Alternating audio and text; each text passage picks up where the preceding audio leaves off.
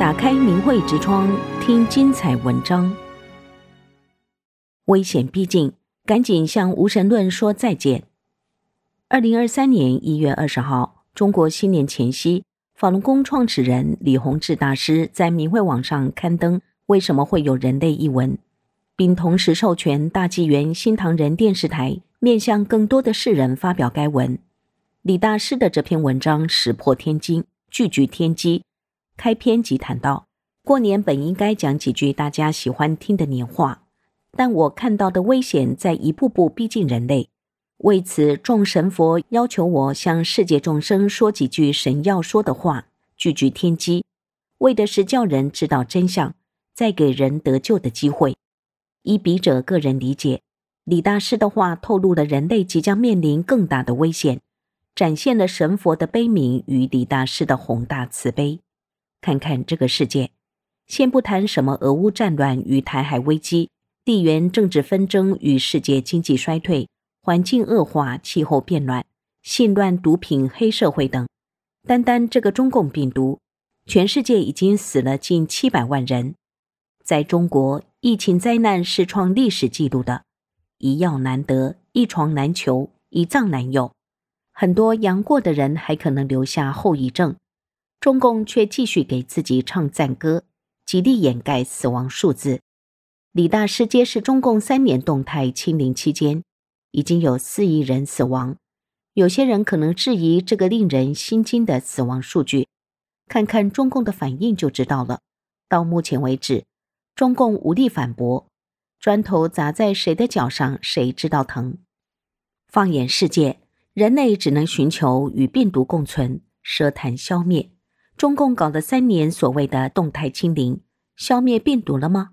没有，突然放弃动态清零，是因为各地疫情纷纷爆发，再也掩盖不住了。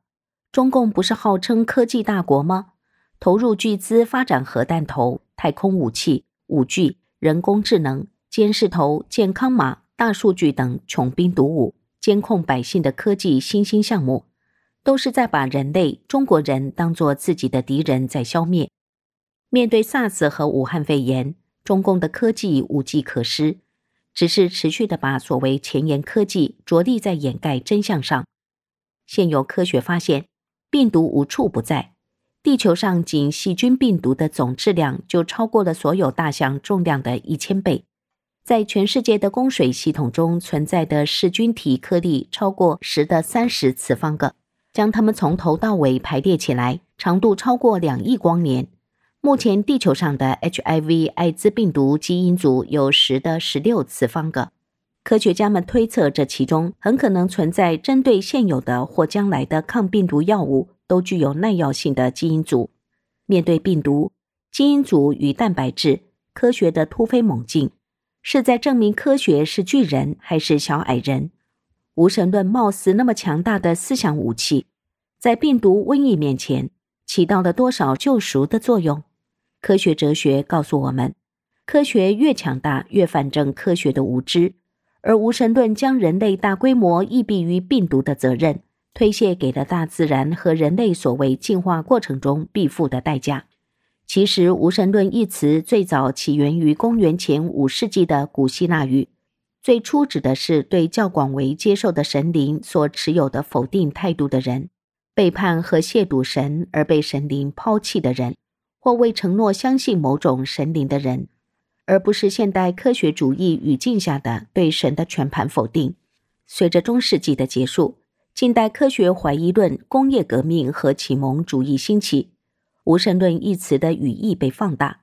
到法国大革命、共产主义登陆人类时期，无神论被共产主义者们进一步裹挟利用，成为共产邪灵暴力革命的理论支撑。继而成了政治运动的关键性、基础性理论。无神论的欺骗性在于，它将人类的认知局限性一次性打包交给了人类局限性自身，并将这个错误的路径指向了遥远的未来，将答案许诺在未来中。这就像一个靠借债度日的混混，债务违约日期到了，就拆东墙补西墙，债务越滚越大，日子却自欺欺人的得过且过。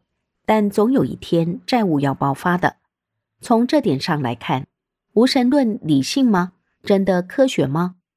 中共邪灵百年来好话说尽，坏事干绝。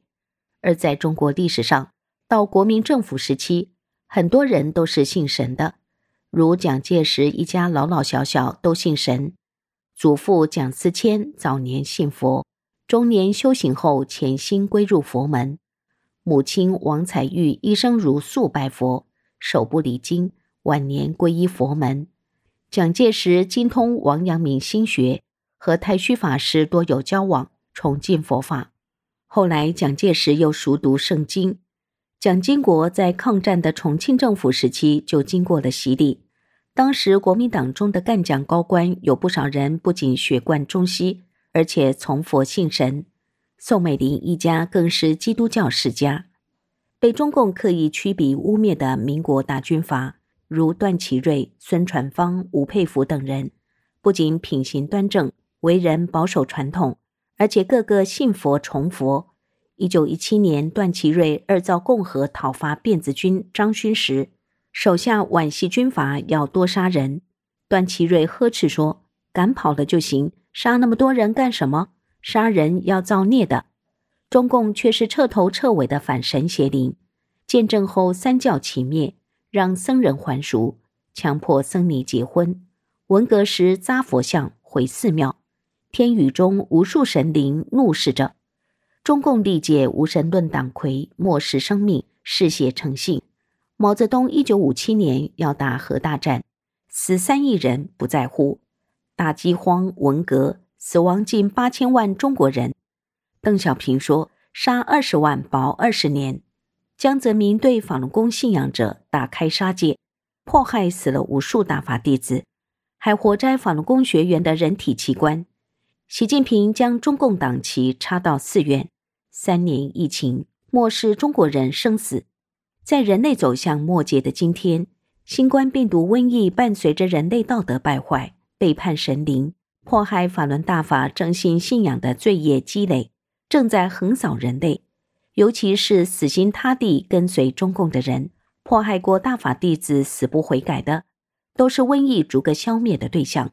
近期在大陆开放后的疫情海啸中，扎堆死亡的名人、专家，大多都受到了无神论的毒害。无神论再也欺骗不下去了，是时候该拔除了。人类史上第一次大疫，并非无差别传染，总有神异与奇迹。古罗马四次大瘟疫，基督教徒出生入死，救死扶伤，却少有染疫。明末鼠疫，剑指明君明人，却绕过密接者清君。而此次中共病毒呢？不谈远的，就谈笔者了解到的情况。平时对中共比较反感的，对法轮功比较友善的，我发现这些人有的到现在也没阳，或者阳了几小时就过去了。有个小朋友上小学时就坚决不戴红领巾，这在大陆可是很难做到的。这次疫情几乎是无症状就过去了。再者，就是办了三退的人，家人都阳了，他没阳。有两口子都信基督。都打疫苗了，妻子阳了，老伴没阳，老伴三退了，妻子目前还没三退，还有些没打疫苗的，当中也有没阳的。在大陆没打疫苗的，基本都是不信中共且能抵抗得住中共施压的人。上述三种人具有相当强的免疫力，瘟疫绕着走。这三种人有共同的特征，就是远离中共，对反攻友善。笔者理解，李洪志大师早在三年前就曾开示世人，瘟疫是冲着中共而来。此次李大师发表为什么会有人类，是提醒三年前没重视那个开示的人，给本已业债累累的地球人类一个走向未来的生机。朋友，我们好好思量，无神论能让我们守住善良，得到神的庇护吗？不能。